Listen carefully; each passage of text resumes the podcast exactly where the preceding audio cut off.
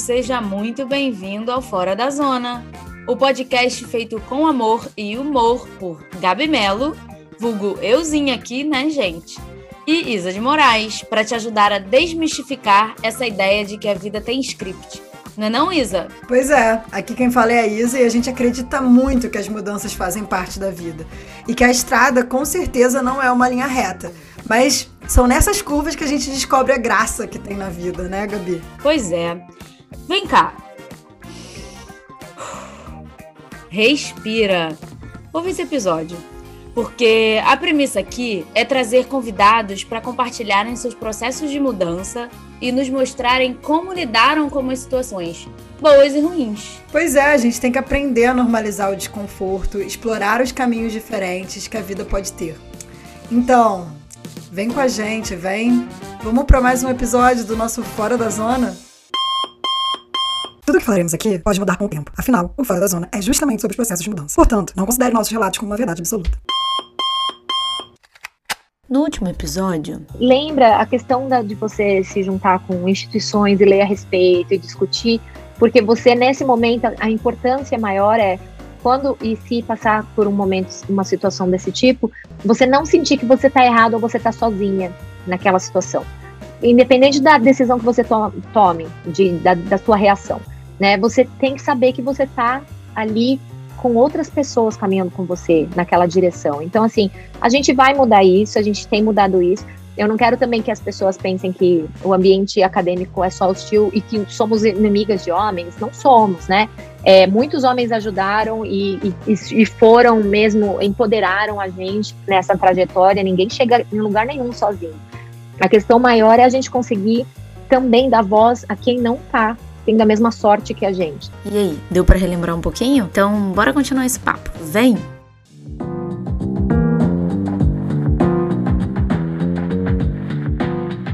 Eu sou muito grata a todo o ativismo, a militância que é feito em rede social, enfim, todas as mídias, whatever.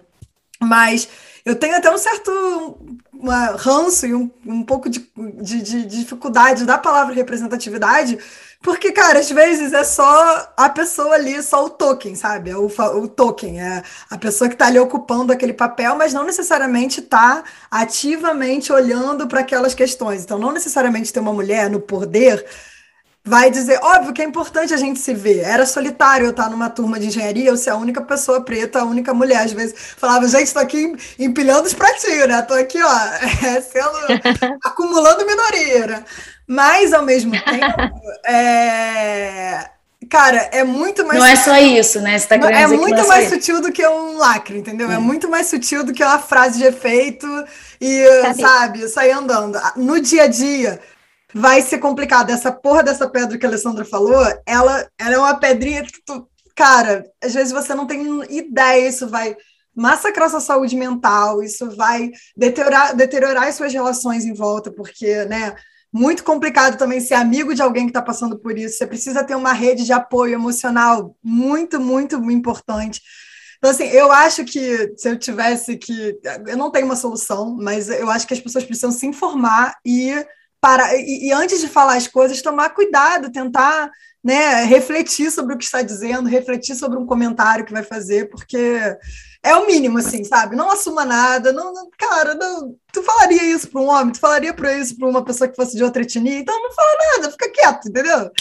Vamos começar. Isso, é, é, é, isso já é uma consciência muito evoluída, assim, né? Tipo assim, acho que a gente está começando a criar essa consciência agora. Por isso que eu acho que é isso que a Alessandra está falando. É muito importante a gente falar sobre o assunto. Né? Mas sabe que uma coisa é importante também? A gente ouvir pessoas é, que falam coisas que a gente nunca ouviu falar, que é a questão Sim. do fora da zona. É. Você se colocar em conversas desconfortáveis. Isso. Quando eu fui para o Rio e comecei a trabalhar em Nilópolis, eu encarei uma, uma realidade ali social que eu nunca tinha vivido. E na minha bolha, né, classe média da, do subúrbio de São Paulo. Então, assim, era, era uma outra realidade, outras necessidades, outras histórias que eu estava ouvindo ali. E eu lembro que quando né, eu comecei a escrever o livro e tal, a Isabelle me falou há muitos anos atrás, que ela não queria ser essa, essa a inspiração que veio lá do subúrbio, do, da Baixada. É, não, ela não queria representar esse papel, né? Ela me falou isso. E, e eu lembro e, porque eu sempre, eu, eu, eu tenho tanto orgulho da história de vocês, que assim, eu sempre usei, né, nossa, cara, para mim era, era o exemplo de, de, cara, superação, aquela coisa imbecil que a gente tem na cabeça, ah, superação, né? E uhum. a Isabela me, me mostrou e me trouxe livros e a gente conversou muito sobre histórias que começou a mudar realmente o significado da palavra representatividade na minha cabeça, né? Então, assim, você é muito pesado você ser a pessoa que está ali única negra mulher na engenharia no, no, federal, né? Tipo, era muito pesado para Isabela, ela nem queria esse papel. Quem que sabe? Então assim, eu acho que existem gerações de mulheres agora e a gente está nessa pelo fato do Brasil estar tá um pouco atrás, né, até historicamente dos outros países, a gente ainda está nesse momento de que você estando lá, você já é muita coisa. O fato de você estar ocupando aquele espaço, você já está fazendo muita coisa pelas mulheres em torno de você, entendeu? Uhum. Só que, por exemplo, na sociedade que eu vivo hoje, aqui no, no, nos Estados Unidos, né, a minha geração de cientistas, a gente já não está nesse, nesse momento. Quem ocupou o espaço foi a Jill, que já está velhinha, já se aposentou, uhum. né? Ela, o fato de estar lá, e eu disse isso para ela, você não precisava se preocupar e nem ela não tinha nem tempo de tentar mudar nada, porque o fato dela ter que brigar para estar tá lá já era muita coisa. Uhum. E o fato de estar lá, olha quanta gente ela inspirou. Exatamente. Não só eu que fui inspirada por esse filme. No observatório, eu trabalhei com uma menina da Finlândia, uma outra cientista, e uma da Sri Lanka, e todas nós fomos inspiradas pelo mesmo filme. Então, assim, a história da vida dela mudou muita, muita vida de muita gente. Mas a minha geração já não adianta só eu estar lá, porque já temos algumas mulheres em outras esferas. Então, assim, o que, que eu preciso fazer hoje para tirar as pedras? Hoje eu preciso brigar com o sistema, fazer esse negócio que a Isabelle citou, verificar se, por exemplo, não está escrevendo tudo no, no, masculino, se aquela chamada está de fato inclusiva. Então, assim, uhum. hoje existem comitês de diversidade e de para checar antes de fazer contratação, promoção. A gente precisa se forçar a também falar, porque a questão é, a gente hoje consegue, eu consigo, é, passando também por alguns anos dentro das Nações Unidas, discutindo questão de gênero, por conta dos livros, né, que eu escrevi, acabei participando desse, desse grupo Space for Women, é, que eu sou mentora, a gente participa de reuniões sobre mulheres e meninas nas ciências, né? E a gente conversa, por exemplo, sobre é, como que eu posso falar em, em, na necessidade de estimular meninas a virem para uma carreira que é uma carreira tóxica para as mulheres. Então, assim, existem, a gente precisa fazer trabalhos paralelos, corrigindo o que está ruim, fazendo uma coisa mais é, não, não necessariamente confortável, porque eu acho que o conforto pode ser uma coisa nociva, né? Mas assim, eu acho que uma coisa que seja inclusiva mesmo, que você se sente, que você se sinta pertencente, né? Eu acho que essa é o, a definição de inclusão. Você é, se sentir uhum, pertencente. Uhum. Sentir que você é. merece estar ali. Eu acho que a gente, como é bom, nós todas, nós três, sempre fomos boas alunas, né? Aquela que tira nota alta, tá, tá, tá. Então, a gente estava acostumada a ter um sucesso acadêmico dentro da escola. E isso não é suficiente para você ter um sucesso acadêmico na, na ciência. Não é. Porque não adianta uhum. você. Você chega numa etapa que não, é só você que é boa aluna, todo mundo ali é melhor que você. Uhum. Então, assim, você entra naquela, naquela. Meu psicólogo uma vez falou, chamou do síndrome da criança bonita, né? Que você sempre ouviu muito e foi reconhecida por aquilo, de repente aquilo todo mundo tem no seu meio. Você vai filtrando, você, você não se diferencia mais. Você não é mais diferente por aquilo. Então, quem é você? Aí você tem que se ouvir, né? Que tipo de cientista eu quero ser? Então, por exemplo, fazer divulgação científica, que é uma coisa que eu amo fazer, e sempre entendi a necessidade, justamente porque eu vi lá naquela sala de aula em Nilópolis o brilho nos olhos dessas meninas e desses meninos que nunca tinham ouvido falar de certas coisas que eu estava trazendo naquela aula de astronomia. Então, assim, de preparação para OBA. Então, eu vi aqu aquelas mudanças de paradigma na cabeça, expansão de horizonte, e eu acho isso importante para a vida, assim. Uhum. Então, assim, quando eu comecei a fazer divulgação e trouxe meus livros para o meu meio de trabalho, apresentei o projeto dos livros Girls in Space num congresso de, de clima espacial, o cara da NASA, que é o diretor desse, desse grupo, falou para mim, e ó, não vai para essa coisa de, de divulgação. divulgação. científica, isso é fim de carreira. Falou para mim. Sério? E eu, e eu fiquei naquele, naquele dilema, faço ou não faço, faço como, né, uma coisa de, né... Voltou a vozinha aqui, né? Voltou o papagaio, né? Volta, nunca vi Jean-Pierre fazendo divulgação. Então, assim, os exemplos que eu tinha eram muito né, difíceis de, de encaixar aquilo que, eu, que era a minha veia jornalística lá do, do vestibular, né, uhum. que eu gosto de escrever, eu tinha meus blogs, então, assim, eu sempre fui meio ponto fora da curva em questão da comunicação, porque eu nunca convivi muito só com os meus amigos da física, eu era com a galera da minha irmã, das comunicações, né, a galera uhum, Então, assim, eu, eu, eu tive que bater o pé ali e assumir quem eu era mesmo. Então, assim, hoje, quando, até quando eu fui fazer essa entrevista para o trabalho que eu tô, eu falei, falei, eu acho importante, quero interagir com o aluno, acho fundamental para minha vida de cientista ter esse feedback, desenvolver, é, é, criar recursos humanos, né, para trabalhar na ciência. E, e, eu acho importante divulgar a ciência de forma pra, pública mesmo, né? Tenho meu canal no YouTube, meu chefe assinou meu canal já. Então assim, então, então, você assume quem você é, as pessoas, aí você, eu criei um modelo de cientista que eu quero trabalhar. Então, meu, no meu modelo meus filhos chegam da escola, eu praticamente não faço mais nada, porque eu também quero ter tempo com os meus filhos. Então, assim, não tenho culpa de não trabalhar de final de semana. Então, assim, eu sou fora da caixa, porque eu sei que os meus colegas estão lá escrevendo artigo hoje e eu estou fazendo outra coisa no meu domingo. Ou eu, ontem estava fazendo hiking com os meus filhos. Mas eu defini, esse é o, esse é o quanto eu quero dar de mim para a ciência. E eu sei o valor que isso tem hoje. Hoje eu olho para o meu trabalho e valor, eu valorizo. Então, assim, eu, eu acho que essas experiências que eu, que eu falei aí para vocês, que são várias, mas assim, ter passado por essa experiência na Finlândia, eu, eu me provei para mim mesma.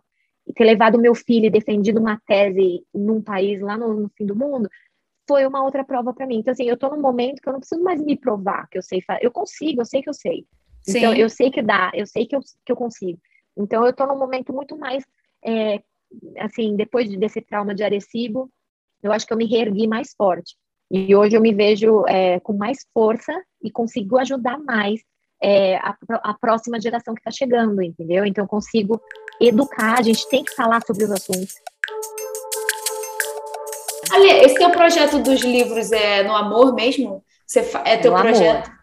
Ai, é tão eu legal a escrever isso. no amor, é, sem muita pretensão. Escrevi o primeiro livro, a Luneta e Isabelle, e pensando assim, ah, eu queria que outras crianças que não tinham, não tivessem essa oportunidade de ter uma aula de preparação para a Olimpíada, tivessem contato com esses assuntos também, porque eu vi como isso foi legal. E aí comecei a escrever as personagens das, das meninas que e foi meio que sem querer ser um grupo de meninas, certo? Porque eram as aquelas pessoas que estavam na minha vida, assim, me inspirando. Uhum. Era a Isabelle, era a Ceci, que é a, a Rafa, né, que estava ali junto com a Isabelle nas aulas e tal a, a, a Ceci era uma era pequenininha na época e mas ela tinha um amor pela lua ela fazia perguntas era então assim eu misturei as idades ali eram minhas sobrinhas que estavam ali super curiosas né embora na época não muito sobre o espaço mas curiosas assim por tudo né então aquilo que me inspirou escrevi ficou na gaveta aí vim para os Estados Unidos conheci um cara da AGU que era um cara da, do editorial nada a ver não era cientista e que me disse por que, que você não escreve livros sobre a tua área de pesquisa, sobre o sol e tal? E aí eu fiz a coleção. Então, essas meninas foram crescendo nas histórias e elas vão passando por outras aventuras, conhecendo outras coisas tal. Virou três livros. E aí, apresentando nesse congresso que o cara me disse para sair da, não ir para essa área, é, quando eu fui levar o projeto, tava as Nações Unidas na audiência. E eu não sabia nem que eles estavam lá, não sabia que, que era escritório das Nações Unidas para assuntos do espaço, nunca tinha pensado nada disso. E aí descobri que estava tudo a ver com essa questão da luta de inclusão de gênero, né, e de melhoria de qualidade de ensino, que tem, são os objetivos do desenvolvimento sustentável, né, o 4 e o 5, e propostos pela ONU, então foi ali que eu me envolvi com isso, e aí comecei a pensar o projeto de fato, caraca, comecei a ler a respeito é, é do potencial daquilo, né, quando que as meninas começam a achar que aquilo não é coisa de menina, quando que aquela curiosidade que nasce com a gente morre dentro das meninas? Por que, que elas não vão para ciências? Por que, que elas não vão para. Então, assim, eu fui aprender que isso acontece lá nos 10 anos de idade, quando a menina está lá no ensino fundamental ainda. E ela, ela para de, de ter interesse nisso porque ela acha que não é coisa de menina, porque ela não vê mulheres fazendo aquilo, porque ela não sabe que aquilo existe de como possibilidade. Então, dali a importância de você divulgar, né? Então, assim, uhum. quando a gente fala de tem que mostrar alguém para que ela consiga sonhar em ser aquilo, eu sei de cadeirinha, assim, de carteirinha, porque eu aconteceu exatamente isso comigo. Foi quando eu vi uma mulher cientista trabalhando num filme que eu percebi que era aquilo que eu queria fazer. Então, eu quero que as meninas e as crianças tenham é, oportunidades de sonhar tão, tão distante quanto elas quiserem, entendeu? E que não seja, a academia não seja uma coisa restrita àqueles filhinhos dos velhos que já vêm da academia por séculos, entende? Então, é, e aí eu faço por amor mesmo. Eu tenho uma empresa Entendi. aqui nos Estados Unidos que é por onde eu publico os livros, mas eu publico de forma independente, então na Amazon, e, e eu publiquei, assim, fui fazendo por fora, não tem nada que me banque, eu faço todos não, os Eu tô perguntando isso porque essa semana eu estava tendo uma conversa muito intensa que conversei com o Leandro, né, meu marido, falei pra caramba disso na terapia, de que eu, eu eu tenho uma tendência a achar que tudo na minha vida tem que ser trabalho, assim, né? E isso tem que me gerar dinheiro. Aí eu fico pensando, cara, mas é, são só 24 horas no dia, então eu tenho que ter um trabalho que eu vou ter que trabalhar 8 horas por dia, que agregue tudo que eu gosto nesse trabalho só. Aí, sabe, assim, eu fiquei pensando, não, então eu tenho que ter um trabalho de menos horas por dia para eu poder viver outras coisas que eu gosto na minha vida que eu não vou capitalizar não preciso capitalizar tudo, né? Eu não preciso não. captar prazeres. E, enfim, eu tava nessa discussão, entendeu? E aí, por isso que eu tô te perguntando: o seu livro você faz no amor? ou você amor. ganha dinheiro com isso, ou não? Oh, o Fora da Zona para a gente, por exemplo, é no amor também. Eu falo para Isabela que eu venho aqui trabalhar na minha ONG, entendeu? nem ONG é, né? Porque a gente nem tem recurso financeiro. Eu sei que um dos seus livros favoritos é o Contato. Parêntese, a Alessandra, ela é, é tipo a Bíblia para Alessandra, entendeu? Você já viu a palavra de Carl Sagan? Eu vou trazer aqui a palavra de para você. É, eu, eu li. Gafe, né? Eu tinha que ter visto esse filme. Eu li o livro. Não, eu, não, eu sei de toda a história, eu sei o roteiro, mas nunca vi o filme. É, tem não, que ver, é, tem que ver. Tem que ver. E no contato tem um arco, eu sei que tem um, enfim, tem um arco de influência incrível na sua vida, é toda a história de Areciba, é lindo, né? Enfim, parece que tem a roteirista ali, né? Escrevendo a vida de Alessandra, maravilhoso. E nesse mesmo filme tem um grande debate filosófico entre a personagem da Judy Foster e o personagem do carinha que tá ali do lado, que é um padre, né? Que eu esqueci o nome dele, é, do ator. É, é, o Matthew McGonagall. É, é, gato, Matthew McGonagall. É, exatamente. É, e ótimo ator também, não vamos reduzir ele a beleza, né? Ele é muito bom ator. E aí, aí é que vem a pergunta de Gabi. Aí é, aí é que vem a pergunta, porque eu queria que a Isabela introduzisse, que eu não sabia que tem um padre no filme, mas ela disse que tem um padre no filme, beleza. A minha pergunta é em relação ao que, que você acha tipo assim, tua opinião pessoal mesmo. Se, se não quiser falar, não fala, a gente corta, não vai pro ar, tá? É, mas sobre esse embate entre ciência e espiritualidade.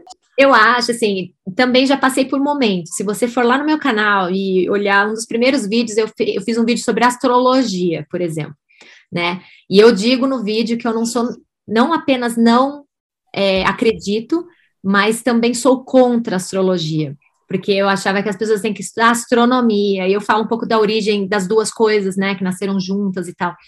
E Hoje já penso diferente, sabia? Assim, com esses dois anos de canal, tendo conversado pastral, com... Trauma, pastral, tu faz? Não, eu faço todo ano. só para só a Alessandra saber que, qual é o público aqui. A Gabriela, ela, ela ela é adepta da astrologia. não, tal. assim, eu vou, deixa eu me apresentar, né? É, eu sou uma pessoa que admira o método científico. Gente, tem a formação científica. Acho foda o método científico. Acho lindo ele. Mas eu acho que ele é um método, entendeu? Eu acho que ele é uma forma de conhecimento. Só que eu também acho que existem outras formas de conhecimento no mundo. E aí é nessa que eu vou indo. Eu vou, não, deixa eu aprender aqui. O que é esse negócio de astrologia aqui?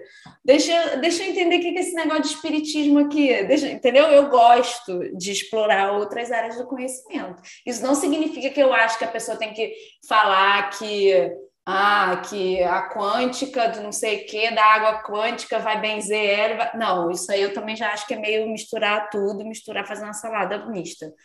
Mas eu gosto, eu sou uma pessoa que faço uma pastral, entendeu? Eu, eu, eu não sou contra, acho, não. O que eu acho hoje, assim, é, de, tendo conversado muito a respeito sobre isso, tendo sido. Eu fui, assim, passei por etapas até antes do canal, né? Na faculdade, parei de acreditar em tive debates horríveis com a minha mãe, que é super católica. Então, assim, é, a gente vai passando por fases porque a gente vai entendendo que, eu acho que o nosso treinamento de, de pensamento uh, científico, às vezes ele impede um pouco que você abstenha é, ou que você releve alguma evidência contrária para que você acredite naquilo, né? Que às vezes aquilo foi uma coisa imposta, por exemplo, pela sua família, porque você cresceu nesse ambiente, então aquela crença, na verdade, não é sua, né? Então, assim, eu acho que também era parte do meu crescimento como pessoa passar por questionamentos desse tipo.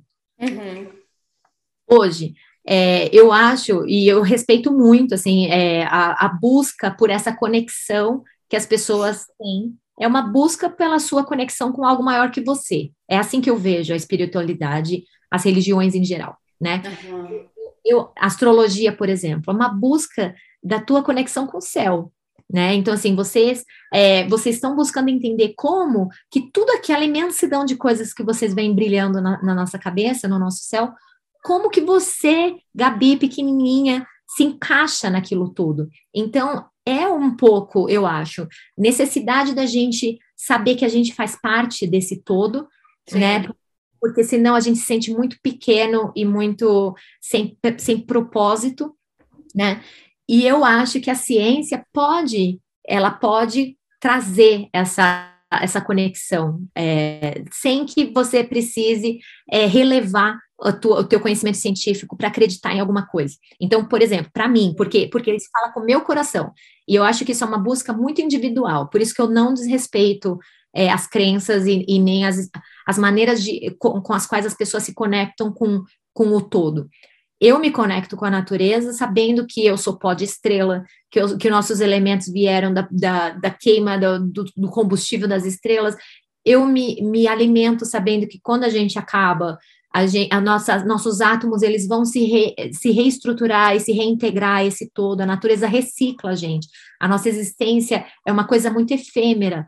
E isso tudo fala com o meu coração de uma maneira bonita que me, me enche de propósito, de fazer desse momento um, um momento que vale a pena, que fique, que fique um legado positivo para todo esse essa natureza que da qual eu faço parte, eu me sinto parte dela. Mas uhum. tem gente que olhando de forma pragmática para a vida não se conecta com a natureza, por exemplo, não se sente parte dela, ou olha de uma maneira muito de fora e falta aquele pedaço, entende?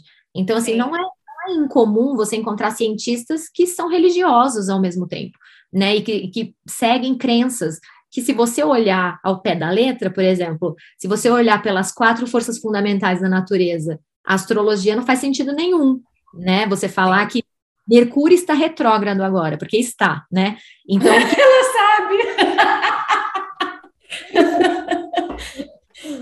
e a gente observava o céu de forma geocêntrica e a órbita de Mercúrio parece que está andando para trás agora. Mas, o, mas os planetas orbitam o Sol. Então, assim, se você olhar de forma gravitacional, o Mercúrio rodar no seu céu né, de forma relativa ao seu movimento para lá ou para cá, tanto faz para Gabriela lá no Canadá, né?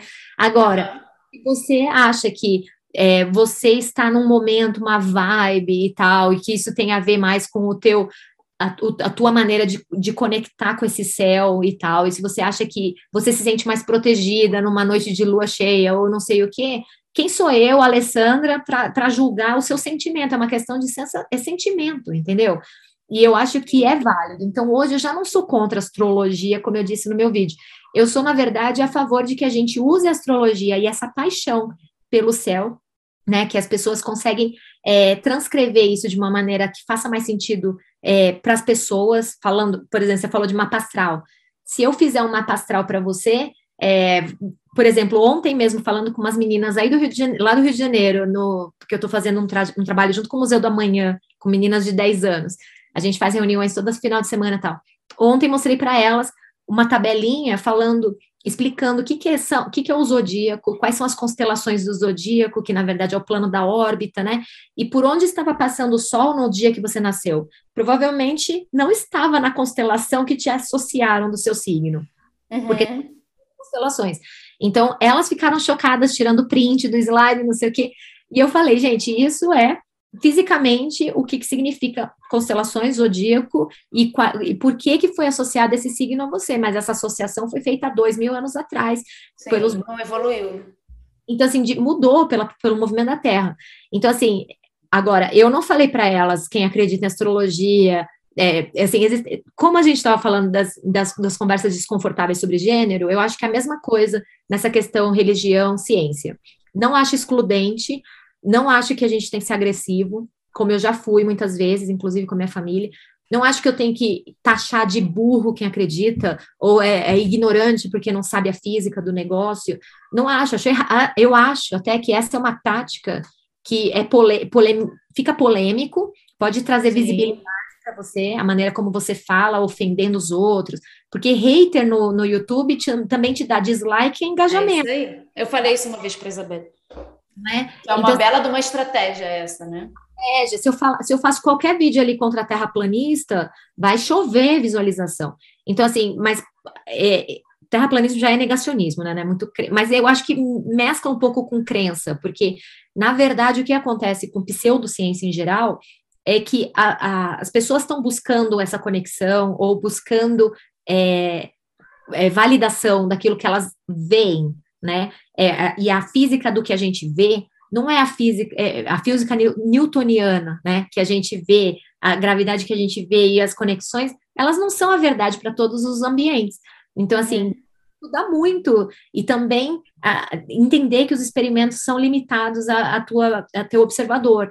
Então, assim, você, é, você não ter esse passado pelo, pelo método científico faz com que você acredite mais facilmente em explicações mais fáceis e que, às vezes, usam palavras difíceis. É, então, vocês, pseudociências... Usarem querem, o vocabulário. Querem usar o vocabulário. Sinta-se à vontade para explicar isso também. Por que que acontece isso, né? Das pessoas quererem mesclar a explicação Porque... científica com em outros fenômenos que a ciência não está entrando para explicar. O problema, as pessoas se, se utilizam da crença e dessa desses sentimentos, coisas individuais que as pessoas têm para fazer dinheiro em cima disso, para botar as pessoas em risco, para abusar. Esse cara publicou esse livro, criou esse, esse culto, abusou de mulheres, é, mulheres. Então, assim, são riscos de vida que as pessoas se colocam, porque uhum. essas crenças pela pseudociência, elas acabam sendo validadas de forma científica. Então, a pessoa começa a acreditar aquilo de forma cega.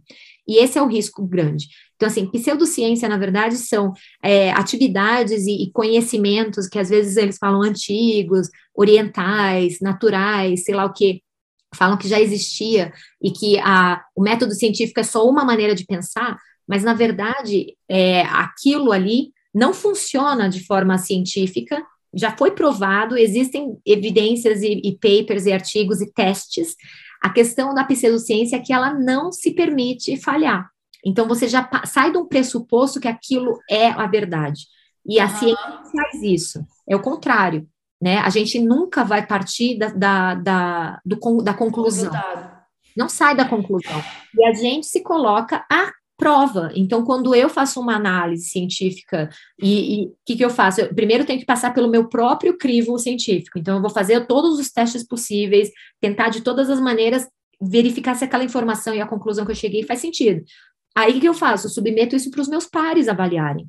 E a pseudociência não faz essa, nem a autocrítica, muito menos a, a, essa, essa revisão dos pares. Ela não se permite, a maioria das religiões também não, não se abrem, é, não abre espaço para críticas ou para questionamentos. Não, você parte de um livro que foi escrito e é a verdade.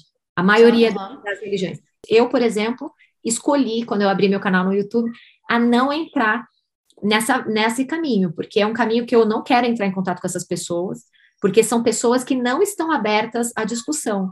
Então, assim, eu não estou uma coisa é a gente falar aqui de forma geral sobre espiritualidade, por exemplo, que eu vejo como uma coisa muito bonita da pessoa buscar essa conexão com o universo, e eu pessoalmente encontro isso na explicação científica já, só pela fato da natureza me permitir. Mas outra coisa é questionar métodos religiosos e crenças e cultos que envolvem essa, essa esse, essa permissão que a pessoa se dá de fechar os olhos e acreditar de forma cega. Isso Não, acho... e, e, e, pelo que eu vejo, o pior ainda, tendo a validação de que aquilo é, pode ser cientificamente comprovado, porque A gente, porque se, a sociedade se vale hoje do lugar da ciência ser a verdade absoluta, né? Então, se é, a ciência volta, fala que a verdade é isso. Volta para o que a gente falou no começo, né? As pessoas hoje acham que porque ah, eu quero achar uma resposta para essa pergunta. A Terra é plana? Aí vou lá e pesquiso. A Terra é plana. Na, na cabeça da pessoa que não conhece o método científico, isso foi a pesquisa que ela fez. Pegou, leu três sites de terraplanistas, que estava escrito em letra de forma, então é verdade, aquilo validou minha, a, minha, a minha premissa, né? E era aquela informação que eu tinha na minha cabeça. Aquilo prova. Se você assistir aquele, aquele documentário na Netflix sobre terraplanismo, você eu vê que os caras assista, é engraçado, é assim, é desesperador. Desesperador. Né? já me falaram isso, que é desesperador. Mas, mas a conclusão é, o cara lá que tá todo, não, vamos provar que a Terra é plana e tal, promove um experimento que dá a prova de que a Terra não é plana e ele acredita que o experimento dele está errado. Então, assim, ele mesmo desenvolveu uma metodologia A mais B de que aquilo ia fazer provar, provou errado, então ele falou, o experimento deu errado. Então, assim, essa é a, a mudança de pensamento que eu acho que você promover ciência de qualidade dentro das escolas, você já previne uma sociedade chegar nesse ponto. Porque se a gente já sabe é. como que a gente tem que fazer, de fato, um, um questionamento científico, todas essas pseudociências caem por terra, todas. É. Nenhuma pata no crivo é, disso. uma, uma coisa que, que dessas últimas semanas, preparando para essa para a entrevista, tive uma conversa muito inspiradora. E aí ele falou, cara, existe formação para a, é, para a ciência, então existe né, a, a formação acadêmica, o mestrado, o doutorado, né? Você vai para a universidade, você tem esse caminho, né? E tem a formação pela ciência que é o fato de você, cara, você pode ter um doutorado e você vai atuar em uma outra área. E, e o fato de você ter tido uma formação pela ciência vai te dar ferramentas e vai te dar uma visão de mundo e vai te dar uma, uma, uma mala de ferramentas de como avaliar a realidade que não necessariamente é, é, vai ser plotar um gráfico, escrever uma equação, escrever um artigo, né? Então, assim, acho que, que como um pouco do tema era a carreira, a carreira científica, a carreira acadêmica, é, não necessariamente você fazer graduação, mestrado, doutorado, você vai estar aprisionado para sempre com uma bola no seu pé escrita universidade ou escrita laboratório de pesquisa, entendeu? É, é, toda essa trajetória ela pode também contribuir para você ir trabalhar com uma outra coisa completamente diferente fora da academia, né? E, e, e, eu acho que isso que falta também, às vezes até uma meia-culpa aqui da, da, nossa galera cientista. A gente fica nessa bolha, né? A gente se forma e aí a gente só tem amigo cientista e a gente fica né, trabalhando dentro da universidade, onde todo mundo tem uma visão muito clara. Acho que é super fora da zona você ir fazer divulgação, porque você vai ter que né, se confrontar com, com com alguém que não tem um arcabouço matemático, que não, não sabe ler um gráfico, que não. E como que você explica, cara? Não, você tem que ser capaz, né? Lá o Feynman, é. que fala que você não sabe explicar para uma criança de 5 anos, você não sabe o que você está fazendo. Sim, é isso, acho que, que o lance da. Uma das coisas que eu acho que é importante da formação acadêmica científica é um pouco também para não necessariamente né, combater e lá cortar as ervas daninhas da pseudociência, como propõe a sua espada finlandesa. tá ali, ó. É. Meu Deus, que espada é essa, gente? Ah, vai, fala aí, Alessandra. A espada finlandesa é porque na Finlândia, depois que você termina o doutorado, você tem o direito de usar um chapéu de cartu... É, como chama aquilo? Um chapéu, um cartola, top hat. Uma cartola. Cartola. Uma cartola e uma espada. E o simbolismo disso é porque os doutores na Finlândia, eles é, a, a, o chapéu cartola é para dizer que a ideia não nasceu de você, dali, de você. É, a, a ideia científica, ela não tem começo nem fim. Ela surgiu e ela evoluiu com a civilização e, e não tem fim ali com você. Então, é meio que o círculo da cartola. E a, a espada é para que você lute pela verdade da sua pesquisa, pela verdade da ciência. Então, eu escolhi a espada, né, e, e para trazer de, de recordação do meu doutorado na Finlândia, mas é bonito mesmo. Mas é, a gente não necessariamente é, porque... precisa espada para lutar contra isso, né? Não, que bom, né? Ainda bem. Mas eu acho que é o lance de aplicar isso, de ter esse pensamento crítico. E aí eu acho que, que é o papel de dar esse retorno para a sociedade que paga nossos estudos, né? Paga, né? Com imposto. Mas, ó, eu vejo aqui também, acho que é, é a questão muito da, da base, né, da escola de base, é a, a, maneira como as coisas são ensinadas, né, e a maneira como o currículo é passado. Então, assim, é, eu acho que a, a, parte antiga, assim, da, da, da, maneira como eu fui ensinada, por exemplo, era muito aí, ó, engole aí esse conteúdo, que é isso aí, a verdade, fim, tal. Poucos professores deram espaço da gente questionar e, e, deram a base da gente entender como aquele conhecimento foi adquirido, como que aquele conhecimento chegou a virar um consenso científico, né? Então, essa parte da, da, da construção do conhecimento faltou na minha formação, assim, ah, até eu, eu chegar na formação de, de, na minha faltou na, também. Da grande não maioria. sabe da história da ciência e por que que chegou na consolidação daquele conhecimento.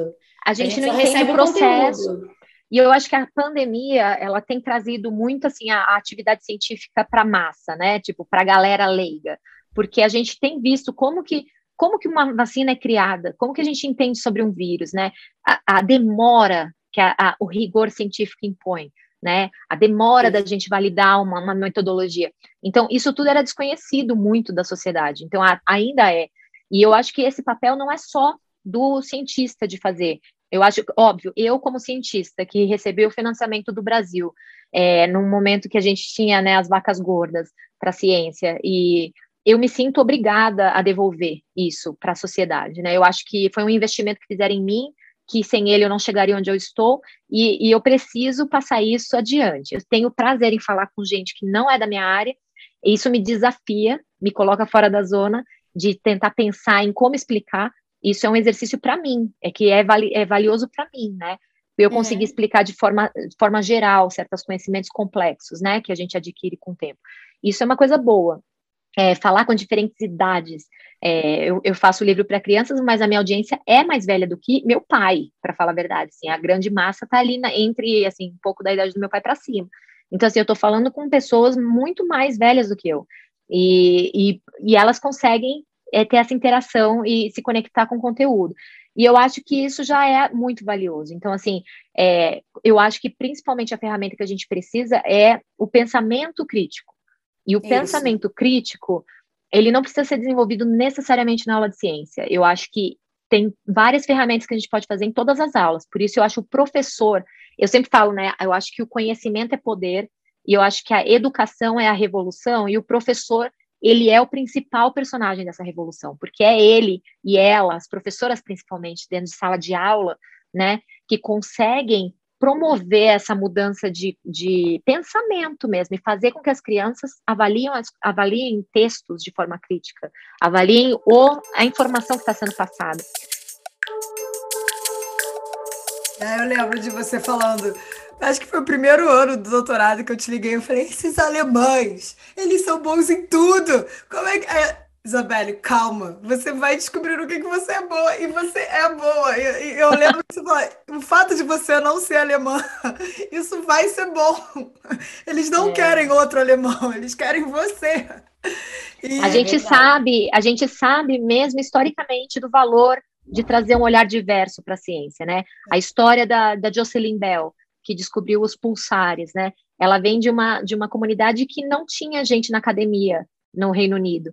E ela entrou lá, mulher, 50 anos atrás, vindo de uma comunidade que não era é, a, a, acadêmica. E ela conseguiu ver nos dados a existência de um pulsar. Então, assim, hoje, vocês sabem da história da Jocelyn Bell? Ela não ganhou o prêmio Nobel na descoberta do, dos pulsares. Quem ganhou foi o orientador homem dela. Ela descobriu durante o doutorado. E ela foi que brigou com ele, ele chamou aquele sinal de LGM, que era Little Green Man, que ele achava que era um sinal alienígena, e ela falou: não, isso daqui está previsto, existe um, deve ter um tipo de estrela desse tipo, e ela descobriu que aquilo era um sinal dos pulsares. É, depois que validou, ele ganhou a fama, ele e um outro cara que não tinha nada a ver, ganharam o prêmio Nobel, ela não ganhou. Então ela ficou por muito tempo taxada como aquela mulher na ciência que, que não ganhou o prêmio Nobel no reconhecimento. E ela negava esse papel. Ela brigava, ela falava: não quero falar sobre mulheres na ciência, não sou essa pessoa. É, cientista não tem gênero. Ela falava assim. Com o tempo, ela começou a ver que tem gênero sim, que tem, tem é, lugar, que tem hereditariedade na ciência. E aí, depois de 50 anos, ela ganhou o prêmio Breakthrough da física. Dois anos atrás, três anos atrás. Ah, e ela ganhou em reconhecimento a, ao total da carreira dela, que ela da contribuição, inclusive a descoberta dos pulsares. E o breakthrough da física dá 3 milhões de dólares né, de prêmio, ao invés de um que o Nobel Opa. dá. É maior. E ela doou todo o dinheiro para financiar estudantes vindos de lugares não tradicionalmente acadêmicos. Então, para é, subrepresentados, né? De lugares de subrepresentação. Então, assim, hoje ela entende, hoje ela dá palestra, você vai achar, se você procurar Jocelyn Bell no Google, você vai achar um monte de palestra dela falando sobre é, mulheres, e, e, assim, as palestras antigas mudam muito a narrativa, porque ela aprendeu é, com o tempo, né, ela viu que realmente ela tinha sofrido uma, uma discriminação de gênero grande. Nas entrevistas sobre o Pulsar, 50 é, anos atrás, eles perguntavam para o orientador dela sobre a física do negócio, e para ela perguntavam, e você tem namorado? E quando que você vai casar? E, e você vai com que roupa, que tipo de roupa você gosta? Era essas perguntas. Então, assim, ela é uma figura muito icônica para mulheres na, na, astronomia, assim, porque ela, ela realmente passou por todas as etapas. Mas eu achei bonito ela doar a, o prêmio para trazer gente de grupos subrepresentados na ciência, porque tem muito valor, Isabelle. Assim, a gente, a gente ter vindo de lugares de outro treinamento, a gente tem uma cabeça diferente e a gente consegue trazer é, e adicionar, né? A ciência precisa de diversidade. Sim, total, total. E é, eu acho é. que isso finalmente está pagando, né? Finally paying off. Sim, e precisamos dessas políticas de apoio, né? De, de, é, de é. trazer bolsas, como a Gabi falou. A gente precisa ainda porque a gente ainda tem pro, problema de acesso. Né? Sim, então a gente precisa. Com certeza. É. Nesse, a, aquele programa que a gente teve no Brasil anos atrás, Ciência Sem Fronteira, que foi aquele empurrão de mandar a galera para fora, né? Vivenciar é. culturalmente outros países, é, ter experiências outras e, e, e, pessoas de grupos muito subrepresentados é, de experiências internacionais. Então, assim, eu vejo, né? E muitos de vocês ali do Cefet foram. Então, assim, é, a, o valor que isso trouxe para a nação é, é, sem preço, assim, de você ter, ter, ampliado tanto o horizonte de um grupo que não tinha acesso. É, então, a gente tem problema de acesso que a gente tem que resolver a gente tem problemas de, de manter as pessoas que entraram por conta da hostilidade ainda do, do ambiente acadêmico, e a gente tem problema de estimular, no caso meninas, também a, a acessarem, por não verem gente lá. Então, assim, a gente trabalha nas todas essas frentes, mas a, apesar de tudo isso, né, apesar de você haver outro dia, é, a gente, a ciência. Nossa, eu ouvi tanto essa música essa semana. Nossa, eu falei ontem para o Leandro, cara, dia que aquela coisa, sair do poder no Brasil, eu vou ouvir essa música a semana inteira e eu vou gritar é. pela janela isso, mas tudo bem. Voltando. Mas é, mas é, apesar, apesar de tudo isso, é, a, a, a exercer a ciência, eu acho ainda uma, uma, uma escolha muito bonita de dedicação da sua, da sua vida profissional.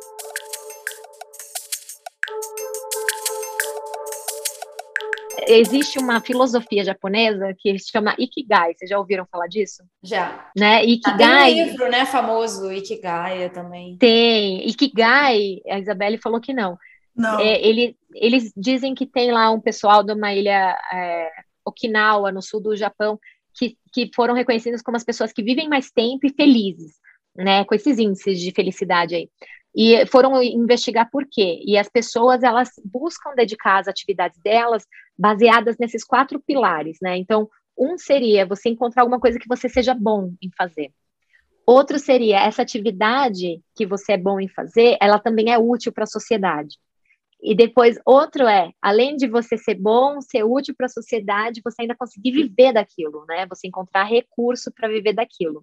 E a última coisa é que você tenha paixão por aquilo. Então, assim, são, eles colocam isso como se fossem círculos, assim, né, que se, que se interceptam. E o Ikigai é aquela região que você, de interceptação dessas todas as coisas. E eles dizem assim, por exemplo, se você tem paixão num assunto, mas você não é bom em fazer aquilo, é, e você identifica isso, você sabe que você tem essa construção de, de treinamento. Você pode fazer um treinamento e atingir aquela condição de ser bom. Se você encontrou, então ele, aí eles falam, por exemplo, aqui é a tua, a, o teu chamado, a tua vocação. Então eles, eles vão chamando assim, o que, que é vocação, o que, que é, é paixão, paixão, o que, que é trabalho, o que, que pode é, ser trabalho. E, e se você conseguir juntar pra, no final essas das quatro contas, coisas, você achar o propósito, né, da sua o vida. propósito é viver com propósito. Esse é o significado de Ikigai. E eu acho que a, eu acho que a ciência, se você de fato é apaixonado por ela, né, e você se formar numa, numa a, seguir uma trajetória que te permita viver disso, né, que às vezes, infelizmente, não é uma opção nossa, porque depende muito de financiamento público, né? Mas a gente, se a gente conseguir juntar isso, mesmo que seja não naquele momento exato, mas dando a volta nas pedras, né? Como vocês fizeram, né? E, e conseguir descobrir mesmo isso e viver com esse propósito, porque importante para a sociedade é, né? Fundamental ciência, né? Para a sociedade. E a gente sabe que a gente pode ser bom nisso, podemos sim. Então, assim, a, a questão de desenvolver habilidades que são úteis para a ciência desde pequena é, implica ainda a gente parar de ficar dando só Barbie para meninas, né? Implica na gente também permitir que meninas desenvolvam habilidades de, de é, tridimensionais, desenvolvam jogos de Lego. Então, tem coisas assim que a gente às vezes limita a, a aquele ser humano a acessar e se sentir bom naquilo, porque realmente não desenvolveu as habilidades que precisa mas isso é uma habilidade que se desenvolve, então nunca é tarde. Então, se isso é um plano de alguém que está aí ouvindo, você pode sim aprender a, a, a fazer código no, no, computador, a programar, pode aprender inglês. Nunca se limite falando, ah, não sou bom de matemática, não sou boa de inglês. Não, isso são coisas que a gente aprende, às vezes é mais difícil para a gente, sim. Eu que fui professora de geometria analítica e vetores nas universidades, eu vi as meninas sofrendo mais do que os meninos, porque justamente não tiveram esse treinamento na infância que te permite ter facilmente essa visão tridimensional. Então, assim, às vezes uma habilidade você não desenvolveu, mas você ainda tem tempo de desenvolver. Então, assim, tente buscar essa, essa, essa atividade, né, que não se limite a só isso também, faça isso e outras, outras coisas legais que te tirem da zona e, e que você vai conseguir é, ter essa vivência plena, né? De você sentir, sentir que sua existência tem propósito.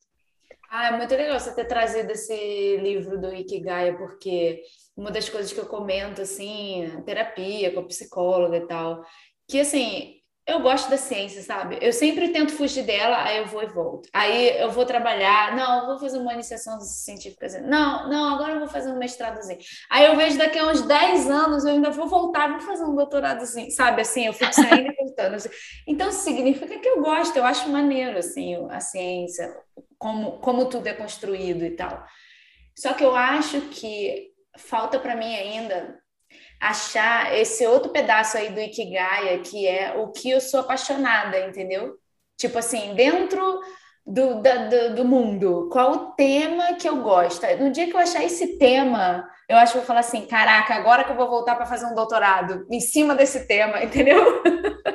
Porque essa coisa do Ikigai eu acho que resume muito é. assim, é, a carreira do cientista, porque não tem como você se envolver tanto com um tema, assim, se aprofundar tanto em alguma coisa, se você não gosta daquilo, cara, não tem como. Era um pouco do que eu vivia, assim, no mestrado, assim. Pô, eu achava super maneiro o que eu estava fazendo e tal, mas não era um tema, assim, meu Deus, eu quero viver Mas, isso. Gabi, mas, Gabi, mestrado e doutorado é etapa da formação só. É, você é, não né? se cobre. Vocês sempre falam isso.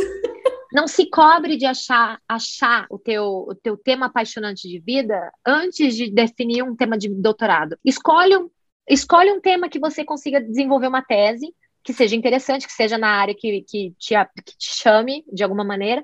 Mas, assim, por exemplo, dentro da física espacial, de fato é um universo que eu posso trabalhar, entende? Então, assim, eu tenho aprendido e agora nunca veio um clique na minha cabeça e falou magnetosfera, plasmas magnetosféricos é o que eu sempre quis saber. Nunca veio isso na minha cabeça.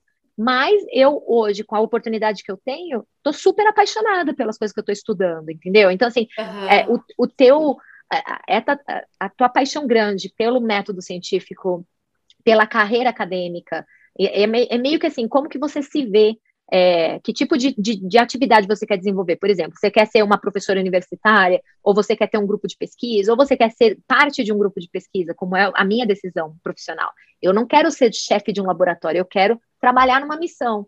Então, assim, é, são diferentes perfis, entende? Muito diferente, na verdade. E eu então, acho assim, que no Brasil a gente tem uma visão um pouco limitada também disso, porque não tem tantos é, tons de Tantas nuances, não. É.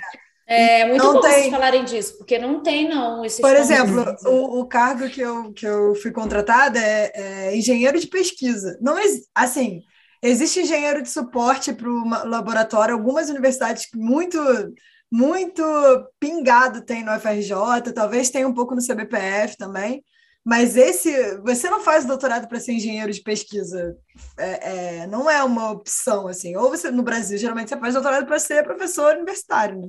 Mas meio que é uma regra você ter o doutorado para ser um engenheiro de pesquisa, é meio que um é, é um requerimento, né? Entendi. É. E talvez essa seja uma carreira dentro da academia que você nem conheça antes de você fazer seu doutorado eu não no sabia, laboratório. Eu não conhecia, eu não conhecia. Eu não sabia que Essa eu podia, é a questão. Eu podia trabalhar com RD em pesquisa, em empresa, né? Que era uma coisa que eu torcia bastante meu nariz, porque não era uma coisa que me apaixonava, enfim, tinha problemas aí, mas eu, eu também, é isso também, deixava a porta aberta, porque você não pode, você pode precisar comer, né? Então temos que deixar a porta aberta, que eu não vou recusar um trabalho que seja minimamente interessante. E, e, eu acho que é isso, assim, você, é, o que a Alessandra falou é muito verdade, você vai meio que forçando o seu perfil também. Você é. vai fazendo o que você gosta, e isso é uma coisa que Carol, uma amiga minha, que a gente já entrevistou no podcast, ela sempre fala, cara, foca no que tá maneiro de fazer agora, porque o depois, o lá então, não existe entendeu? Ah, tá maneiro fazer isso, então eu vou fazer isso. Ah, eu gosto de apertar parafuso dessa máquina, então eu vou, cara, eu vou ser o melhor apertador de parafuso dessa máquina que existe no mundo. Uhul, legal, amanhã eu acordo para fazer isso de novo. Ah, não tô mais afim, quero fazer outra coisa. E aí, no final, no final, enfim, no momento que você vai precisar tomar, né, uma decisão mais né, adulta, que você quer ter uma família, você quer ficar numa cidade, você quer, né, não dá para ficar, né, a vida inteira sem uma, um, uma, uma base, né, de um trabalho remunerado que você saiba quando você vai ganhar. Cara, aí o que a, a tua paixão, as micro paixãozinhas dos, que você teve lá no dia a dia, vai, entendeu? Vai, vai te guiar para essa talvez nem seja uma super paixãozona grande, né? Mas vai te guiar para para meio que formar o seu perfil, né? A gente tem uma, uma, uma cobrança muito grande com a gente de ter tudo muito já definido, né? Para a gente investir naquilo. E, e meu orientador, esse que eu, que eu brigava, que hoje é meu amigo, ele me dizia na época assim, Alessandra, a, a, você vai seguindo a formação necessária, né? Mas vai chegar uma hora que a, que a, a tua vida vai, vai exigir que você dê o um salto no escuro, né? E aí você vai ter que dar esse salto.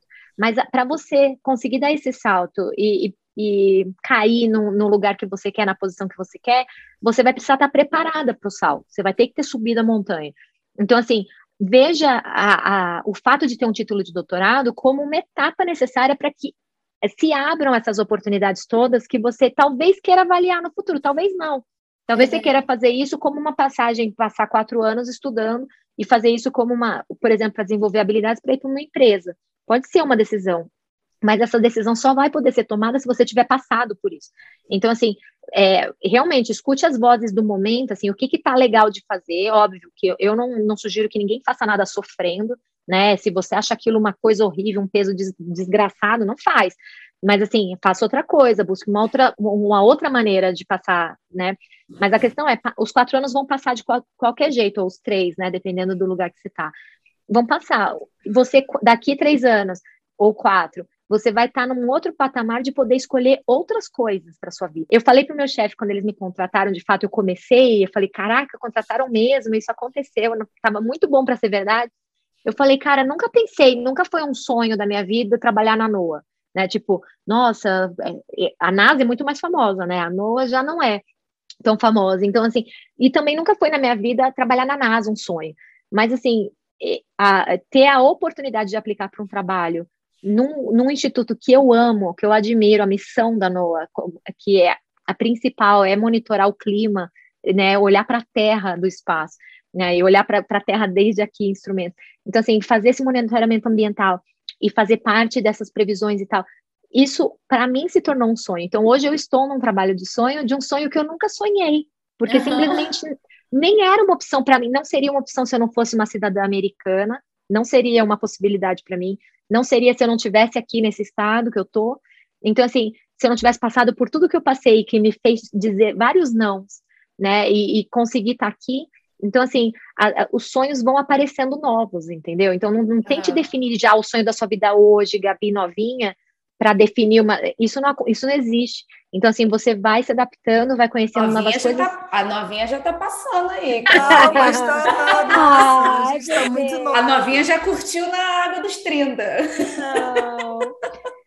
Você, a gente não, eu entendi, eu tô brincando, eu tô entendendo tudão, assim. Porque... E essa fase dos 30 é maravilhosa, porque a gente já já tá se ouvindo melhor. Eu acho que essa sensação que eu tenho. É. Os 30, ele é, foi uma. Está sendo, né? Terminando, mas uma década de muita conclusão de, de sonhos que eu sonhei lá atrás. Né? A Alessandra de 20 sonhou e investiu aquele tempo, eu concretizei. Aí comprei meu apartamento, né? Em São José, virei professor. Então, e, por exemplo, o prazer que eu tenho dentro de sala de aula, que é, eu, eu acho que é a grande paixão da minha vida é sala de aula, foi uma coisa que eu não queria. Entrei na faculdade para não ser professora é, de física. Você não queria, você falou. Não, não queria. queria. Eu fiz a licenciatura no Mackenzie porque era uma oportunidade que tinha fazer o bacharelado e a licenciatura ao mesmo tempo. A gente fazia as, as cadeiras de licenciatura aos sábados e eu fiz porque, ah, é mais um diploma, porque não, né? Não estava trabalhando. E aí, só no estágio docente, que foi quando eu fui para dentro de sala de aula é, fazer aquele estágio final da licenciatura, que eu descobri que aquilo era uma paixão para mim. Eu não sabia. Então, tá vendo? Assim, então, às vezes a grande paixão da tua vida, você ainda nem interagiu com ela ainda, porque você não, não você, você tem que dizer sim, sabe? E vai dizendo sim para as coisas e, e e vai encarando assim os, os saltos. Eu espero para vocês duas que vocês nesses 30 que são confusos, mas são também muito legais de você concretizar sonho, né? Você tá mais, mais dona de si, que chegue na fase que eu tô, né, gostosa como sempre foram, e chegue agora na fase que eu tô assim com sentindo dona da vida mesmo, sabe? Pô, assumir todas as loucuras que eu fiz e, e Hoje eu sou honesta, totalmente transparente com o que eu quero e, e o mundo que encare isso, entendeu? E uhum. forte, e forte para ajudar quem está vindo atrás. Então é isso que Ai, eu espero para vocês. Ah. Muito obrigada. Então, não, peraí, termina. Olha, vai ficar gravado aqui. Termina dizendo para o mundo o que, que você assumiu para si mesmo, que é o que você quer. Olha, eu assumi para o mundo que eu não sou limitada a um estereótipo que, que, me impuseram por ter escolhido a carreira científica. Eu não sou uma nerd que fica sozinha, que não tem amigos. Eu não sou, eu gosto de comunicação. Eu acho muito, muito valoroso fazer divulgação científica para público geral. Acho importantíssimo a escola, a educação formal. Então, assim, eu, eu quero ser essa cientista que, que dá a mão para as outras colegas, para as mais novas, principalmente as que estão vindo, acolher aquelas que já estão e, e que tornem mais fácil, mais é, seguro e mais é, menos hostil o ambiente acadêmico para todos, né? E para todas e todes. E, e, quero que quero que isso seja um caminho que a gente vá abrindo juntas assim. E o que eu acho que eu abracei de maior mesmo foi a honestidade com as minhas limitações, com as minhas, as minhas bagagens com a minha história, né? Tenho muito orgulho de estar onde eu tô, de ser quem eu sou, sabe? E, e, e não tenho vergonha nenhuma, não tenho, não minto para não finjo ser nada que eu não, não sou. Então, assim, isso não sou, assim, eu tô feliz com, com, com o resultado das loucuras que eu fiz, então. Ai, que bom. que lindo! que bom que a gente se cruzou. Caraca! Muito bom. Meu eu vou ser, assim, essa entrevista aqui só reafirmou eu... que você continua sendo minha diva da ciência. Não. E você abaixo, não, tem... não, peraí, peraí, abaixo da Mariquina. Não, vem, vem ela. Ah. Aí também não dá, né? Ali já não, não Mas dá, é isso, eu falo, caraca, a gente precisa, a gente precisa preencher o gap aí entre eu e a Barricurria, por exemplo. até, até, a mulher que, que usaram para poder ser o símbolo da mulher na ciência, porra, botaram o sarrafo lá na puta que pariu, é verdade, né? Caraca. É um negócio assim, extra-humano, entendeu? É. Mas a gente pode ver também por um outro olhar, né? Tipo, cara, tá vendo? É possível. Assim, é, a mulher chegou lá, então. Né, Não, total, possível. ela super me inspirou. Fui lá no, no túmulo, enfim, sou cadelinha da Marie Curie, total. Só que também é um sarrafo alto, né? Eu acho que a gente é. precisa, é. quanto fazer um degradê aí para chegar na aluninha lá que está começando a licença científica, para ela não ficar desesperada quando ela não ganhar é. com, com, com, no final do doutorado, entendeu? Exato. Não, não é... E somos muitas, somos muitas nesse caminho. Somos a, a questão é a gente precisa dar visibilidade para as mulheres que estão ali no degradê, né, Isabelle? Assim, temos muitas que vieram antes de mim, antes da gente, que, que ocuparam os espaços primeiro, foram arrombando as portas, outras estão lá dentro brigando, às vezes de forma muito, é, assim, no escondido ali, né, sem fazer muito barulho. Outras estão lá, né, sendo essa é. gritando, né? A gente tem no Brasil aí físicas maravilhosas. A gente tem a Márcia Barbosa que está ali na frente de tudo, assinando todas as cartas, organizando coisas. A gente tem a Bibi tendo esses milhões aí de, de milhares de pessoas no canal. Então assim, temos meninas, mulheres meninas pequenas, tem uma Nicolinha, que é uma. uma a Nicolinha de oito anos, uma astrônoma. É essa. Você tem que seguir o canal dela, Nicolinha 2012 é o canal dela. Ah. Ela é uma menininha de oito anos que faz todas as competições de astronomia, ela é super apaixonada, tem um canal, entrevista as pessoas.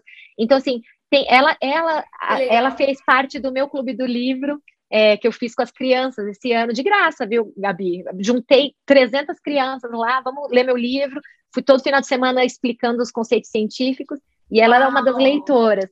E a Nicolinha, então, assim, a gente tem é, meninas e mulheres é, em várias esferas, várias idades, é, caminhando com a gente. Então, assim, a gente não está sozinha.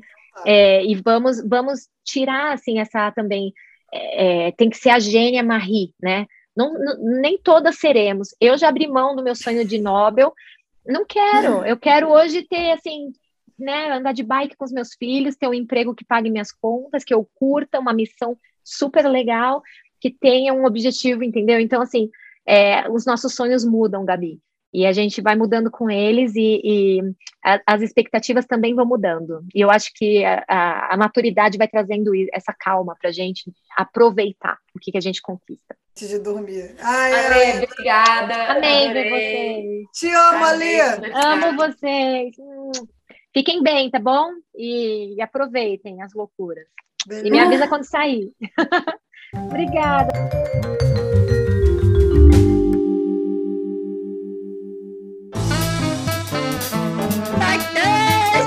Tá quente! Tá quente! Tá quente de recomendações, né? Uhum. Que a Isabelle, a Isabelle falou: ah, dá para recomendar meu canal no YouTube, dá para recomendar os livros. Mas o que eu estava de fato pensando em recomendar é, é fazer alguma coisa que não seja agregada à tua profissão, que não uhum. que, que, permita você desenvolver habilidades que você não tem, que você faça coisas dissociadas do seu do sua realidade profissional, que você escute novos sons, que você escute novas vozes, leia livros sobre assuntos diferentes. Então, assim, a, a minha recomendação, na verdade, se eu fosse fazer para esse quadro, seria isso, assim, busque alguma coisa que te coloque fora da zona. Coloque fora da zona, que não te pague, que você estenda, é, que você estenda, olha, eu já portuguesando o inglês. Que você ah, dedique... isso, a pessoa que esquece a palavra. Não é não, não é não. É porque você não fica melhor no outro idioma, você fica não, pior no seu idioma. Você fica pior em é, tudo. Ah, tá, entendi. Enfim. Mas eu, eu recomendo, assim, eu acho que o que é uma ótima recomendação é sempre isso. Busque uma atividade que te coloque fora da sua zona, que de fato implique numa dedicação. Você tenha que aprender a fazer aquilo. Então, assim, quando eu abri o canal no YouTube, foi porque muito porque eu sou péssima em vídeo. Eu sou péssima, eu tinha vergonha, odiava qualquer tipo de vídeo que eu fizesse.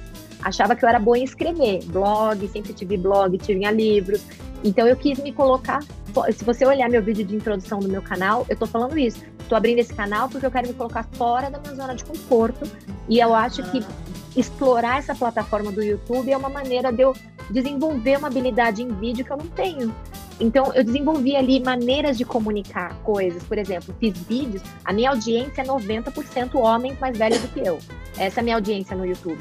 Caraca! E eu, e eu fiz uma semana de mulheres na ciência. E eu fui lá e falei sobre coisas que eles não gostaram de ouvir.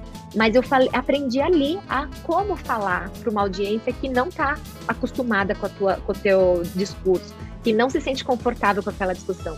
Então aquilo me, me assim, enriqueceu de uma maneira é, nenhuma financeira. Até hoje eu não ganhei um cheque do YouTube. Já monetizei meu canal já tem um ano. Mas, mas, é, mas eu ganhei muito, muitas ferramentas para eu, eu viver, sabe? Hoje eu sou voluntária numa rádio aqui na minha cidade. Eu faço, faço noites brasileiras. Faço, é, faço é, noites brasileiras mesmo. E, e toco músicas e tal, aí tem que ler, tem que fazer uma pesquisinha ali sobre o é, que, que tá rolando, músicas novas e tal. Conheci o grupo As Bahias, pedi recomendação, a Isabelle me mandou um monte maravilhosa.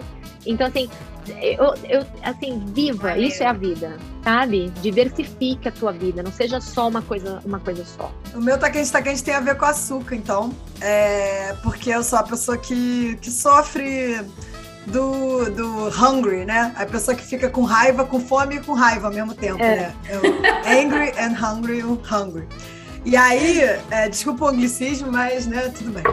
É, eu descobri, na verdade, Carol, minha amiga Carol, que já falei, sempre falo de Carol, me mandou esse, já mandei pra Gabi também, esse perfil que é a Glucose Isso, tô seguindo Goddess, ela, tô achando massa. Que é a deusa da glicose. Deusa da glicose é uma cientista, né? Ela é bioquímica e ela ela, ela te ajuda, ela pega o artigo científico e ela traduz em uma imagem, em dois gráficos de Instagram, sobre como você absorve o açúcar dos diferentes alimentos, qual é a ordem que você tem que comer as coisas para você não ter o pico glicêmico.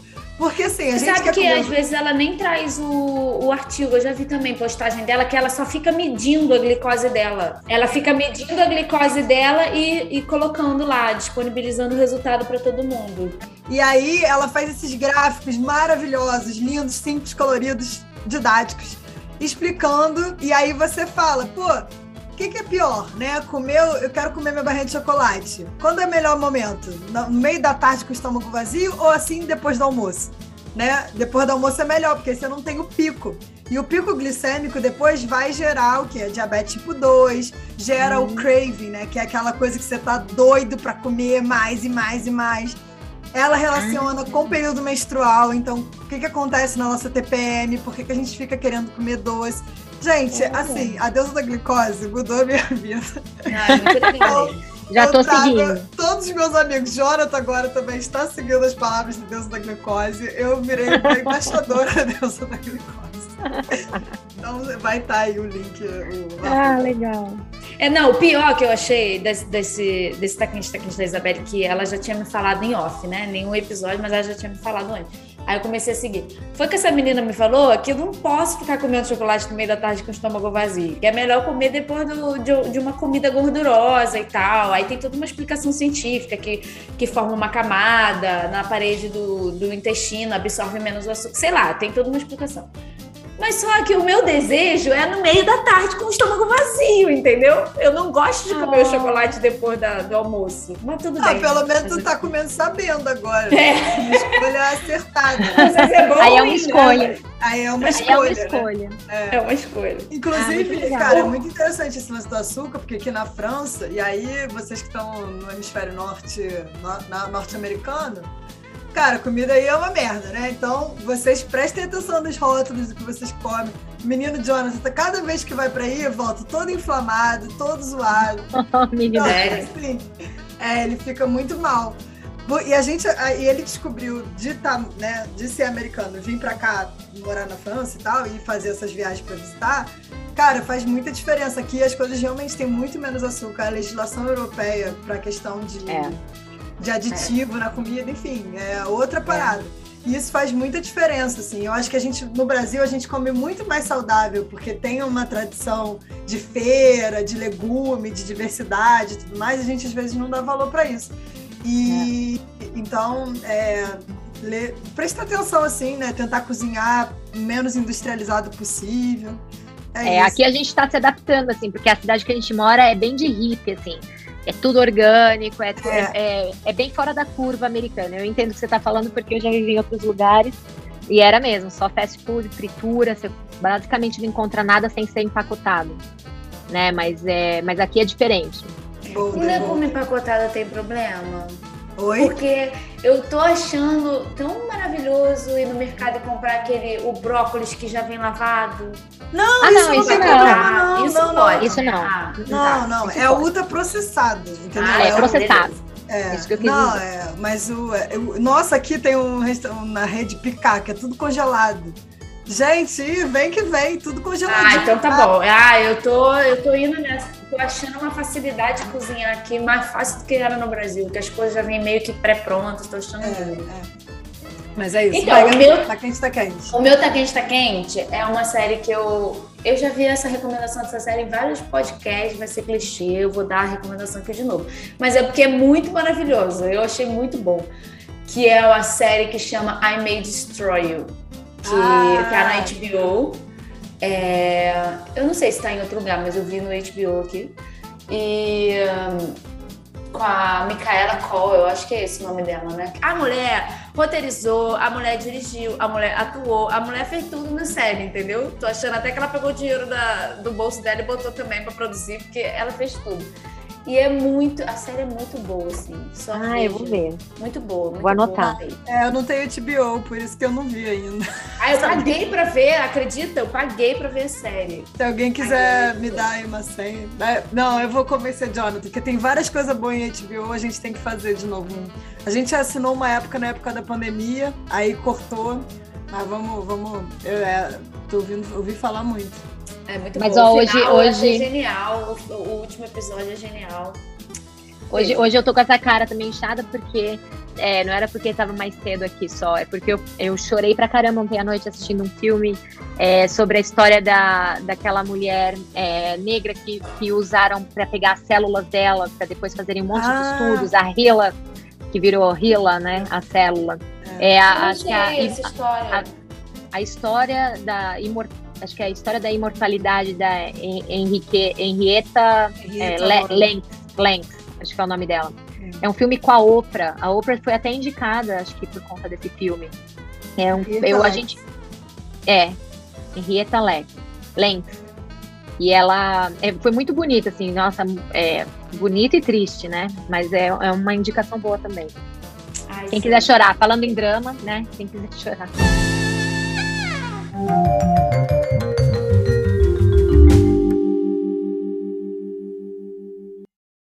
dois, três, gravando!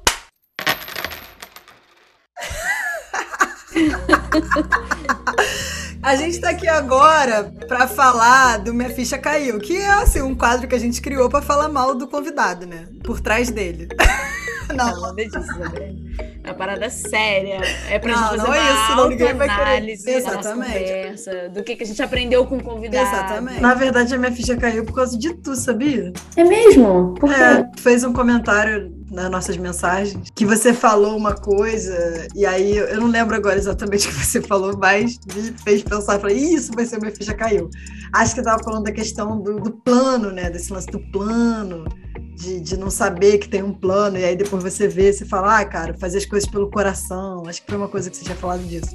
Ah, sim. E aí eu me dei conta que talvez eu, talvez eu nunca. Eu até fiquei pensando em mandar essa mensagem pra Alessandra, mas aí eu, eu vou fazer um, um exposed mesmo, foda-se. Depois, sei lá, se a Alessandra ficar chateada, desculpa, Alessandra. Eu te amo, foi com as melhores das intenções. É que eu sempre pensei na Alessandra é, como uma referência acadêmica, né, científica, né? Porque ela é extremamente competente. E eu admiro muito, e a gente se conheceu num contexto, né? acadêmico, né, formação e tudo mais. É, então sempre tive a Alessandra como essa referência. É, e uma coisa que eu nunca tinha parado para pensar é enquanto ela, enquanto minha amiga, né?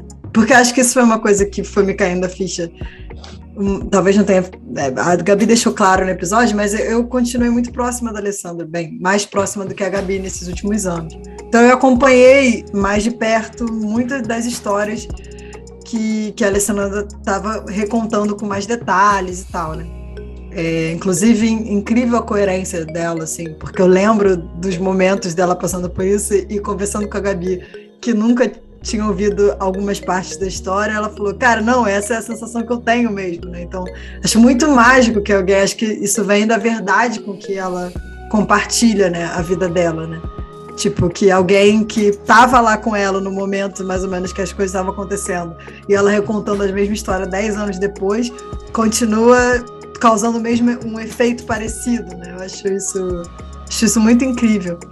E aí, quando ela conta da experiência dela do casamento e tal, e ela não, não contou muito, mas hoje ela tem um outro, é, um companheiro, marido. Eu fiquei me dando conta disso, assim, de como a Alessandra, de como eu nunca pensei nela, mas de certa forma ela foi um, esse exemplo de, de terminar um relacionamento e continuar acreditando no amor, sabe?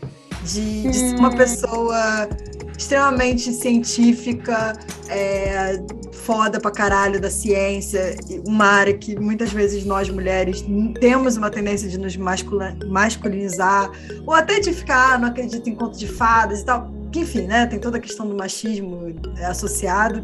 Eu acho que, não sei se ela se intitula feminista, mas acho que a Alessandra é uma pessoa bem, bem feminista e tal. E como ela consegue, cara, ser romântica, sabe? é, se, a, se apaixonou, viveu a história dela, o começo da história dela com, com, com o marido dela é muito lindo e a relação deles é muito bonita. É, e, e, como isso foi uma referência muito importante para mim, sabe? É, do ponto de vista, para além da questão científica, que é, sei lá, a gente né, se apega porque não, né, não tem tantas referências nessa área, às vezes femininas, né? A gente crescendo, né? Todas as referências são masculinas nos livros e tudo mais. Eu, como disse no episódio, tive a sorte de encontrar mulheres incríveis na ciência e continuo encontrando. Quanto que, que, que é isso, assim, nunca teve dualidade, a questão de ser mãe, né? Que não é uma coisa. Bem, não quero ser mãe, mas eu acho que a Alessandra foi uma das primeiras pessoas que eu, eu conversei, eu tive acesso a uma maternidade real quando ela falou do parto dela, quando ela me contava das experiências de amamentar e de ser mãe solo no primeiro momento assim, eu acho que isso me deu assim uma, uma sensibilidade, uma, um acesso, sabe, a coisas que, cara, são muito além da ciência, sabe? E talvez eu, eu às vezes me limito muito a a questão científica é a que vem primeiro, mas foi me, me caiu essa ficha, talvez sempre teve lá, mas é isso, né? Esse é o lance da ficha cair, de você. Eu acho que eu nunca organizei o pensamento dessa forma. Assim. Como ela é uma referência para mim de. É, no amor, na vida familiar, da, da, dos amigos, de como ela leva as relações, de como ela consegue ter amigos, assim, era muito referência de como ela consegue ter amigo morando em tudo quanto é lugar do mundo, sabe? E uhum. manter as relações. E pra gente que. Eu lembro quando eu mandei mensagem para ela, é, dizendo que, enfim, talvez eu vá ficar na França por mais tempo e o nosso plano de morar na mesma cidade não ia se concluir. Ela falou: não importa que a gente vai ser amiga até o fim do mundo, né? Uhum. É, e isso cara, para uma pessoa que está morando em outro país e tal, e que não tem, que, que vai deixando relações pelo mundo, né?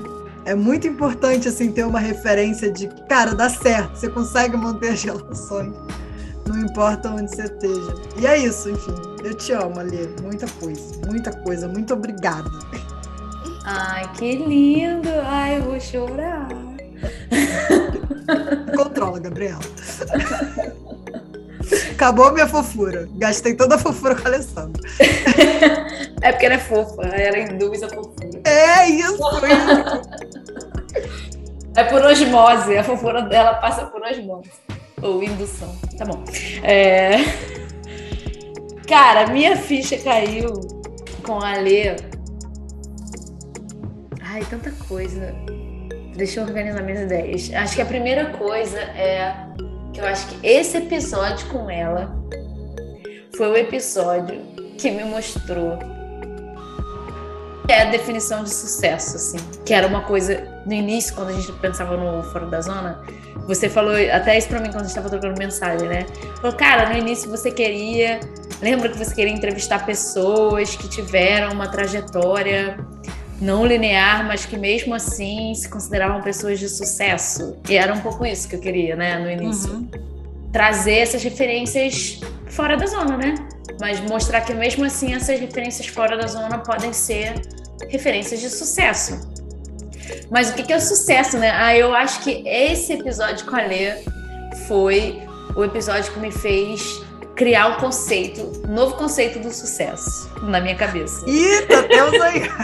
Vou botar um efeito lá. Plim, plim, plim. Novo conceito. É isso. Que é. Cara. Cara, sucesso é você seguir o seu coração, cara. Isso é sucesso. Isso é sucesso para você, isso é sucesso para mim, isso é sucesso para qualquer um. Que é tipo, você ouvir o que tá dentro de você, o que o teu coração tá pulsando ali, tá falando para você fazer, e você seguir essa intuição, entendeu? Você usar sua cabeção, a sua mentalidade, a sua força racional de estruturar planos e projetos e tal, para ir nesse caminho que o teu coração tá mandando. Porque é exatamente, foi exatamente isso que a Alessandra fez, né? A vida toda. Tipo assim, tudo que ela foi compartilhando me mostrou isso, entendeu? E assim, não significa que não vai ter perrengue e que você não vai passar por perrengues emocionais e tal. Que acho que ficou muito claro isso para mim com a Lê. Que assim, ela passou por vários perrengues, ela compartilha várias dores e momentos que foram emocionalmente desafiadores para ela. Só que no fim das contas, você sente uma leveza de uma pessoa feliz conversando com ela, sabe assim? Tipo assim, você perguntar, Ale, você é feliz? Você se considera uma pessoa de sucesso? A gente podia, inclusive, fazer essa pergunta para as pessoas, para os entrevistados, convidados. Mas, enfim, é, eu, eu, eu tendo, eu arrisco a dizer que ela vai falar que com certeza ela é. Porque, assim, ela transparece isso, sabe? Ela, ela passa isso na, nas palavras dela. E isso é, é como se fosse, assim, o sossego de uma pessoa que bota a cabeça no travesseiro, tendo a certeza de que fez o que ela sentia que ela tinha que fazer, sabe? Assim, eu é, sinto mas... isso na fala da Lê. Mas eu acho que, sei lá, posso estar, enfim, vou falar pela Alessandra, não, vou falar por mim, que eu acho que, que sigo bastante a minha faço um monte de coisa que eu só consigo explicar depois, assim, de muito tempo. Que, que é desesperador, assim, sabe? Que esse lance, é, é, essa coisa do bater a cabeça no travesseiro, ela oscila, eu acho. Porque acho que a Alessandra fala isso, né? Do salto no nada, né? Eu não sei se ela falou. Né? Não, então foi outra coisa. Que às vezes é um salto no escuro, né? Tomar uma decisão. Acho que ela falou isso, sim. Eu posso estar. É, você chega uma hora que você tem que, que soltar no, no, no, no desconhecido, né? E, e, acho que essa é a hora que a gente tem que realmente fazer contato com a intuição, com o coração, enfim, com o que a gente, com que vai dar prazer, enfim. Mas tem essa coisa do desconhecido que pode ser muito inquietante, assim, pode ser muito. Sim, é isso que eu tô falando aqui. Não significa que não vai ser desafiador, que não vai ter perrengue, que você não vai passar por problemas é, sei lá, emocionais ou financeiros ou whatever, qualquer problema, vai passar, vai passar, vai passar. Isso é fato. E a Alessandra compartilhou isso, vários momentos perrengues aqui, né, com a gente. Mas eu acho que no fim das contas, você não tem uma angústia, sabe? De não ter seguido aquilo que estava fazendo você, sei lá, sentir é, é, é, difícil até colocar em palavras isso, assim, mas é. claramente eu sinto assim, uma leveza dentro da Alessandra de uma, de uma apropriação da própria vida, sabe? Assim, de eu fiz porque era aquilo que eu tava sentindo. Cara, quando ela compartilhou a história do que ela trocou de, de tema do mestrado pro doutorado, basicamente por causa do amor, né? Que foi que ela conheceu alguém lá no Rio de Janeiro e ela foi pro Rio de Janeiro casar com a pessoa, então ela chegou no Rio de Janeiro, trocou de área, porque foi fazer o doutorado em outro lugar e trocou de área. Tipo assim, aquilo ali para mim foi a foi o simbolismo do cara, siga seu coração, porque ela de fato ela seguiu o amor, né, que é o símbolo do coração. Então assim, ela tava amando alguém, ela queria viver aquilo naquele momento. Tá, tiveram várias consequências para ela, né? Ela contou, brigou com um monte de gente e tal. Mas no fim das contas, ela fez o que ela tava com vontade de fazer, entendeu?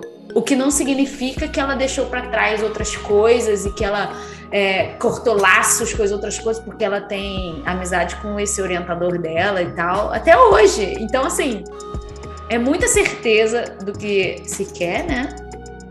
E muita coragem de seguir essa certeza, sabe? Talvez essa possa ser uma boa definição para o sucesso. Primeiro a clareza de se saber o que quer. Primeiro a clareza de se saber o que se quer.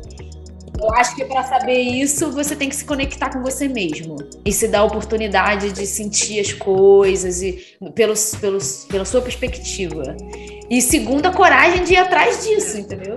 É, eu acho que a primeira parte de ter certeza, eu acho que a certeza absoluta até o final, eu acho que ela talvez seja uma, uma, uma coisa que me traga ansiedade. Assim, eu acho que às vezes eu não tenho certeza, é, bem, eu, Isabelle, na minha experiência, essa certeza, certeza, certeza, hum, eu não sei se, se tudo é tão racional assim, né? Eu acho que tem uma coisa dessa coisa do, de não passar tanto pela certeza e de não se angustiar também, porque eu acho que é, testar, né? Testar as coisas, que acho que ela falou também bastante. Acho que a Alessandra, cara, ela testou muitas coisas, testou a questão da divulgação científica e deu incrivelmente certo. Ela foi escrever o livro, depois fez, foi fazer o canal.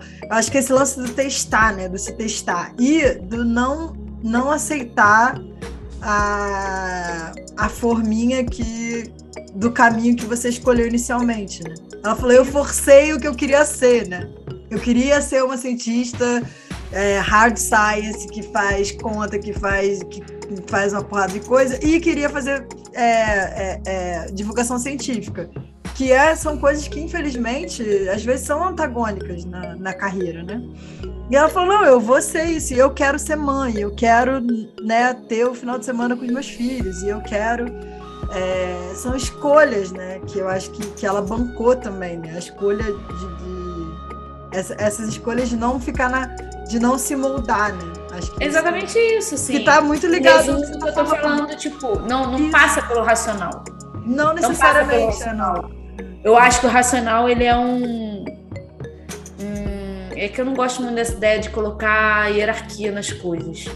Mas é de falar assim, ah, é mais o racional é mais importante que o emocional, ou o emocional é mais importante que o racional. Não, não, gosto muito dessa ideia, porque eu acho que um trabalha em conjunto com o outro, mas talvez eu acho que o emocional seja a bússola, sabe assim? Tipo, o que ela estava sentindo no momento, o que eu quero, assim, que o que eu quero não é racional. Porque o que ela quer não tá dentro da caixinha, o que ela queria, né? Não tava dentro da caixinha do modelo formatado de cientista famosa.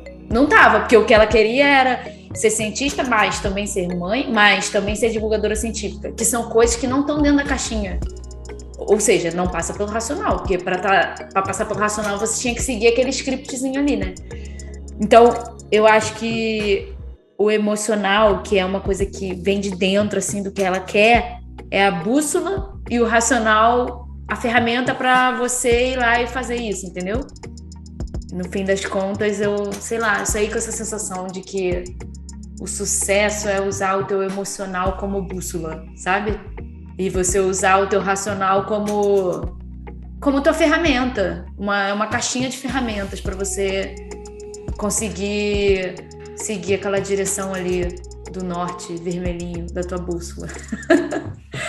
é, ficou muito, ficou muito bom, assim, ouvir ali. Caraca, muito bom. Essa foi minha maior ficha que caiu. E outras coisas, né? Mexeram bastante comigo. A gente pode falar? Não sei. Não sei se foi ficha que caiu, mas. Ah, mas depois tu pode cortar se quiser, gente. Se ficar muito pessoal. É, pode ser. Mas eu. É, não sei se foi ficha que caiu. Talvez possa ser uma ficha que caiu, mas eu percebi naquela hora que a gente adentrou no papo ciência e espiritualidade, né? Que eu me senti um pouco acuada de falar sobre esse tema com uma pessoa da área científica.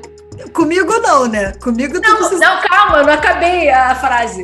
Que eu não tenha tanto intimidade e que você tenha falado sobre isso antes, entendeu? ah, isso, boa, isso pode ser uma boa ficha que caiu que eu, talvez eu tenha dificuldade de colocar algumas ideias. É, que é um pouco do que a gente estava falando antes, né? De, de, você ter a habilidade de colocar ideias não convencionais no jogo, assim, entendeu? Porque, assim, eu acho que você me conhece o suficiente para saber meus backgrounds, saber minhas referências, então eu tenho intimidade com você para falar que, sei lá, que os assuntos de espiritualidades me chamam a atenção, mas ao mesmo tempo eu gosto do método científico. Isso, tipo assim, isso é uma coisa meio fora do padrão de você falar, né? Assim, o, o mais padronizado é você ter alguém da ciência que vira e fala: ah, essa porra aí é espiritualidade, ou ah, não acredito nisso, ou não acredito em Deus, ou não acredito em. Enfim, né? Existe um estereótipo. Mas você me conhece o suficiente há 16 anos. 17, sei lá. Ah, mas esse negócio da espiritualidade é mais recente também, eu acho, na tua vida. É, eu acho que sempre teve na minha vida. É que eu passei por várias fases, assim, né? A fase de já ter achado que eu era ateia, a fase do. Enfim. Mas ele sempre teve ali. Essas questões mais filosóficas do sentido da vida. Sim, sim, as questões filosóficas, sim. Mas eu acho que não, eu acho que eu acho que eu te conheço o suficiente, tô perto de você o suficiente pra não achar que tu é uma cabeça de vento que tá. é, é, tipo assim, caralho, mais uma que foi catada pela pseudociência e pelos jovens místicos. Né? Você me conhece o suficiente para talvez saber que eu tenho referências diferentes de só só essas sim, referências sim, sim. da pseudociência e dos jovens místicos. E aí, a Alê não, né? A Alê, sei lá, é isso, né? Você tem muito mais intimidade que ela, com ela do que eu, eu não sou tão próxima dali. Então, eu senti muita dificuldade de colocar esse assunto com ela, que era uma pessoa que eu não tinha tanta, tanta intimidade. E isso pode ser uma ficha assim de, de caraca, isso é um poder de comunicação grande que você tem que ter, né? Para você trazer assuntos, colocar ideias de sei lá, não sei nem se contraditórias, mas fora do padrão, entendeu? É, enfim, foi difícil adentrar nesse mundo com a Lê. Eu percebi que pode ser, uma ficha que me caiu foi isso, que pode ser uma dificuldade minha mesmo, de colocar esses assuntos que são tão naturalmente não andam juntos, né? E aí, se você, você da tua cabeça faz esse link dele andar junto, como é que tu vai comunicar isso, né? Você tem que quebrar várias objeções antes, e isso é uma habilidade de comunicação grande e que talvez também não só de comunicação, mas de entender o que é uma objeção para você também, enfim. Já ficou claro que foi difícil entrar nesse assunto. Agora fechando essa esse assunto, uma outra coisa que caiu uma ficha para mim, que foi o lance de representatividade e sororidade que a Lê falou, né? A Lê trouxe de forma muito didática um entendimento de que talvez no Brasil a gente ainda esteja na fase da representatividade, da necessidade da representatividade. E que ela, né, a experiência dela já está tá em outro país, já ter vivido em outros países, é, ela já consegue observar que, para além de ter a representatividade, precisa também ter a sororidade, né? Assim, sororidade em tempo. Não, então, mas é, o que eu entendi para mim foi isso, assim, que o fato de ter uma mulher, no caso a gente está falando especificamente do assunto da pauta mulher, né? O, o, fato de ter uma mulher te representando numa posição de poder e que de fato essa mulher tenha algum poder para mudar alguma coisa, é, não significa. Isso é representatividade, tá? Tipo, tem uma mulher lá no conselho administrativo de uma puta empresa ou no conselho acadêmico da universidade mais foda do. Não sei. Mas tem uma mulher lá. Não significa. Isso é representatividade, mas não significa que ter essa mulher lá vai mudar alguma coisa. E o mudar alguma coisa vem disso aí, da sororidade que ela trouxe, que é de você ter essa percepção de que você tem que ajudar aquela outra mulher que está numa posição abaixo de você ou menos. É, é, nem sei a palavra que eu posso usar aqui, mas menos privilegiada do que você. Não sei se é uma questão de privilégio, mas enfim, de você ser solidária, de você ter compaixão por aquela outra mulher que está ali, entendeu? Mas eu acho, assim, que talvez é, isso não deveria descredibilizar o poder da representatividade. Isso deveria ser um alerta para o poder da representatividade, entendeu? Do tipo, meu, se você. Meu foi meio paulista isso, né? Cara, que eu sou do Rio. Cara, se você tá lá no topo sendo a representatividade de alguém, sabe? De algum grupo, seja ele mulher, negro, homossexual, enfim, é, pardo, é, japonês, chinês, sei lá, você está representando algum grupo, alguma coisa, tenha a, a noção, assim, tenha essa.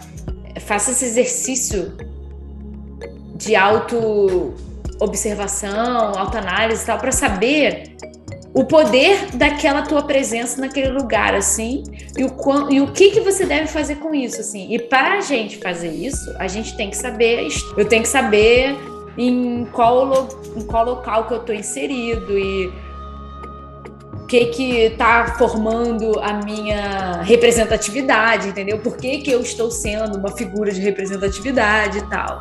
Então, assim, o que eu, resumindo, o que eu quero dizer é que é muito importante, entendeu? Esse passo da representatividade, porque eu acho que ele quebra um arquétipo, assim, um é, ter uma, uma Oprah ou ter uma Michelle Obama ou ter o Obama, por exemplo, como presidente dos Estados Unidos, como primeira dama, como uma mulher foda de comunicação e tal. Isso quebra um padrão na cabeça das pessoas, do tipo, caralho, tipo, ela não é uma escrava só, entendeu? Ela pode ser uma mulher foda da comunicação ou ele pode ser o presidente dos Estados Unidos. Então, assim, isso é o primeiro passo, eu acho, entendeu? É, então, eu acho que isso não pode ser de verdade colocado praticamente do tipo, ah, pô, representatividade, ah, o, a representatividade está servindo como uma engrenagem do sistema. Eu acho que isso acontece também. Eu acho que isso acontece também, com certeza isso acontece também. Claro que as marcas chamam os jogadores de futebol negro para fazer as campanhas dela, porque sabem que o assunto está em pauta. Tá. É claro que a, a, uma, uma emissora famosa de televisão vai colocar pessoas negras lá na tela da televisão dela fala, porque isso está em pauta, isso vai chamar mais audiência, enfim, isso é óbvio, a gente sabe disso. Só que eu acho que o momento é de, então, se a gente está com acesso a isso, tipo, se um grupo determinado, ou negro, uma mulher, ou que, que seja, tá com acesso a essa representação, então, que usa essa representação da melhor maneira, entendeu? É um pouco do que a Alê falou, que eu achei genial também. Ah, é, acabei de lembrar isso. Ai, muito bom isso que ela falou da metáfora que ela falou da pedra no caminho, você lembra? Ela falou assim: caralho, a gente fica querendo quebrar a pedra, tem uma pedra no caminho, a gente quer passar por dentro da pedra, quer fazer um túnel, quer, quer ficar batendo cabeça ali.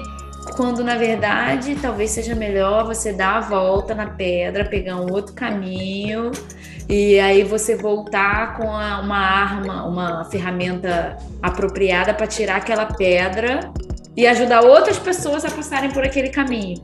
E talvez esse caminho paralelo de dar a volta seja, por exemplo, usar a representatividade que está sendo é, ferramenta de engrenagem do sistema atualmente mas, se você for esperto o suficiente, ou se você for uma pessoa que esteja com as armas corretas e que você tenha clareza da tua história, do que você representa, você vai ser essa pessoa que vai voltar com o machado para tirar a pedra no caminho, entendeu? Em vez de esquecer que tinha uma pedra lá e seguir sendo engrenagem do sistema, entendeu o que eu tô querendo dizer? Você também não é essa pessoa que talvez vai voltar e vai tirar pedra, entendeu? Eu acho que eu sou mais a pessoa que vai dar a volta na pedra. Eu já fui muita pessoa de querer, de querer abrir a pedra. tipo, de querer brigar, assim. Ou de ficar triste por algumas lutas e, e, e mais me sentir acuada do que, assim, com forças para lutar e tal. Mas, mas sou a pessoa que dou a volta na pedra e talvez o papel seja o de arrumar outros caminhos, entendeu? Abrir outras trilhas do que voltar e falar, amigos, venham junto comigo. Não sei, eu não acho que eu não sou muito essa pessoa também, não. Mas eu acho que ok também, cada um com seu papel, cara. Eu acho que tudo é ajuda, entendeu? Tudo é, tudo é válido, na verdade. É isso aí. E esse foi mais um episódio do Fora da Zona. E se você gostou, passa pro amiguinho, passa pra amiguinha, pra mãe, pro pai, pro irmão, pro marido, pra esposa, pro namorado, namorada, pro crush, enfim, espalha pra geral. Isso! Não estamos aqui roubando nem matando. A gente só quer mesmo é compartilhar apoio nesse mundo que já está totalmente de pernas pro ar, né? E compartilha também pelo WhatsApp, pelo Instagram, pelos stories, vai fundo. A ideia também é comentar. Comenta, fala o que você achou. Cada episódio vai ter um post e a gente quer que esse espaço vire uma grande conversa para além da gente, com os amigos, com os amigos dos amigos. A gente quer discutir, debater e aprender. Exatamente. Quer dizer, talvez a Isabelle responda aos comentários. Eu sou meio esquisita com as redes sociais, mas tá beleza, vai ter um post e você vai poder comentar. Eu vou adorar ler os comentários, mas tá maneiro. É, só tem uma coisa que eu lembrei.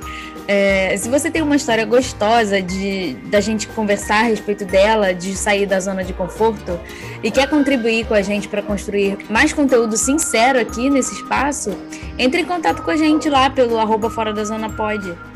Isso. Pois é, é para mandar DM e aproveita logo para seguir esse arroba e o Spotify também, para ficar sabendo sempre que sair um novo episódio. Isso aí. Então, muito obrigada por ouvir esse conteúdo. E fica ligado que a qualquer momento mais entrevistas inspiradoras estão por vir. Até o próximo. Beijo! Um beijo!